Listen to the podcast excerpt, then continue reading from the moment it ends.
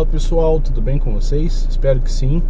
Hoje o assunto dessa nossa conversa, desse nosso bate-papo é doença autoimune. Vou dar uma pinceladinha aqui para vocês sobre a questão das doenças autoimunes e para frente a gente vai continuar a discussão acerca de algumas dessas doenças em específico, tá? Então assim, o que é interessante a gente entender? Quando a gente fala em doença autoimune, a pessoa a primeira coisa que vem na cabeça da maioria das pessoas é que o sistema imunológico ele está funcionando de uma maneira muito acelerada, de uma maneira muito intensa e isso leva ao ataque, né, das células do nosso corpo.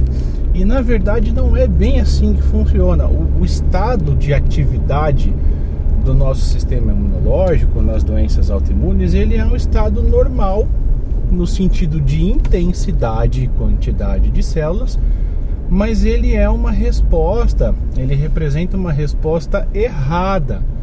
Então, a doença autoimune ela parte do princípio de que há uma alteração na função da resposta imunológica. E isso é importante de ser definido e diferenciado, porque toda abordagem terapêutica ela tem que ser feita visando corrigir o problema de base, visando corrigir o que causa a doença. Então, quando a gente fala em doença autoimune e drogas imunossupressoras, ou seja, drogas que vão diminuir né, a função ou a quantidade de células do nosso sistema imunológico, não necessariamente vão representar uma alternativa boa para o manejo dessas doenças. Por quê?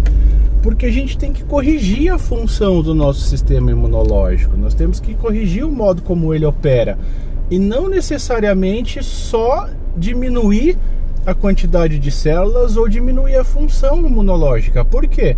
Porque isso pode trazer consequências indesejadas, né? A imunossupressão ela acaba abrindo portas para a entrada de outras doenças que também podem aí servir como gatilho, tá? Para deflagrar uma resposta imunológica errônea naquelas pessoas que têm essa predisposição, essa suscetibilidade. Então, a primeira dica que a gente deixa aqui é para a gente otimizar a função do nosso sistema imunológico e não simplesmente barrá-lo de operar.